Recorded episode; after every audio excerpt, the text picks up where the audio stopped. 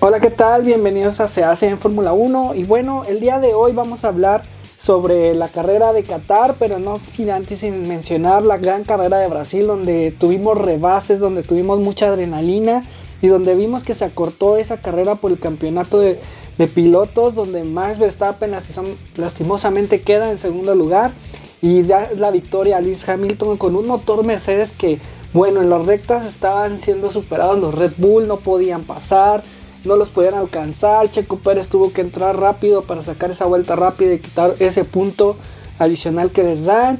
Y bueno, pues la carrera cierra solo 14 puntos ya con tres carreras que nos quedan. Y vamos a hablar también pues de que en la batalla de constructores pues sí nos, nos separamos un poquito más del punto que teníamos, pues ahora estamos solamente a 11. Entonces esto se está poniendo de locos. Tenemos a un nuevo piloto, un piloto chino que trae toda la adrenalina, viene de la Fórmula 2. Ahorita está en segundo lugar en ese campeonato.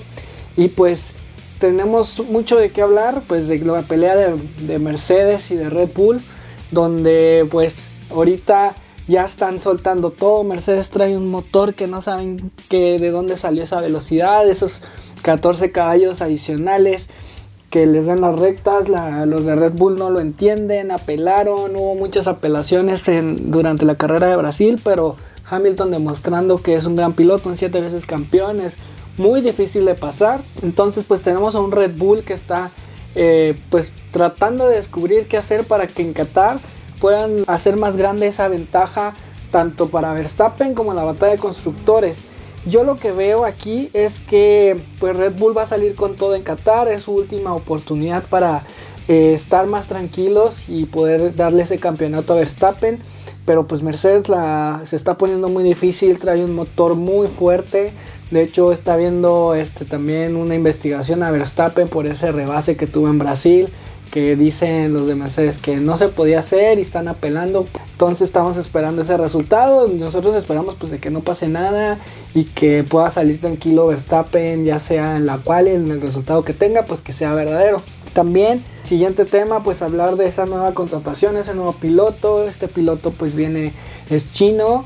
Eh, pues tiene muy grandes patrocinadores, espera de que la escudería Alfa Romeo pues vaya a crecer mucho, es Juan Junsu, Fórmula 2 como lo habíamos mencionado y pues se esperaba que no sé una renovación de Giovinacci pero pues no se dio.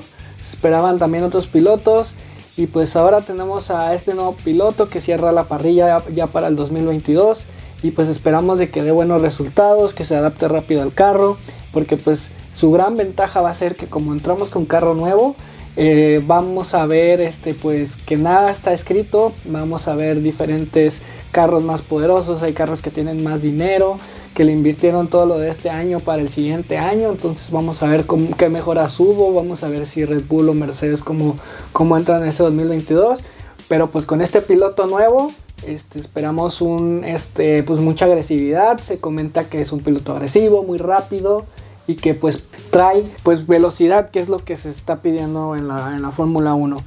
Y pues bueno, en esta batalla de Mercedes y Red Bull no queda más que decir que se están peleando todo por el campeonato, que no dejan de haber apelaciones, que no dejan de, dar ese dramatismo.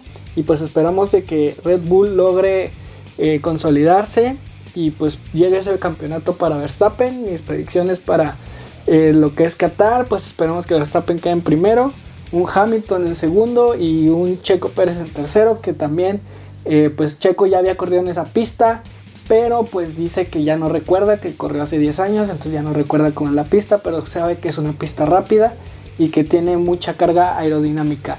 Entonces nos vemos en el siguiente podcast. Recuerden seguirnos en seacn.com, en seacn en Facebook y en seacn en Instagram. Y pues bueno, esperamos sus comentarios. Nos vemos en Qatar. Hasta luego.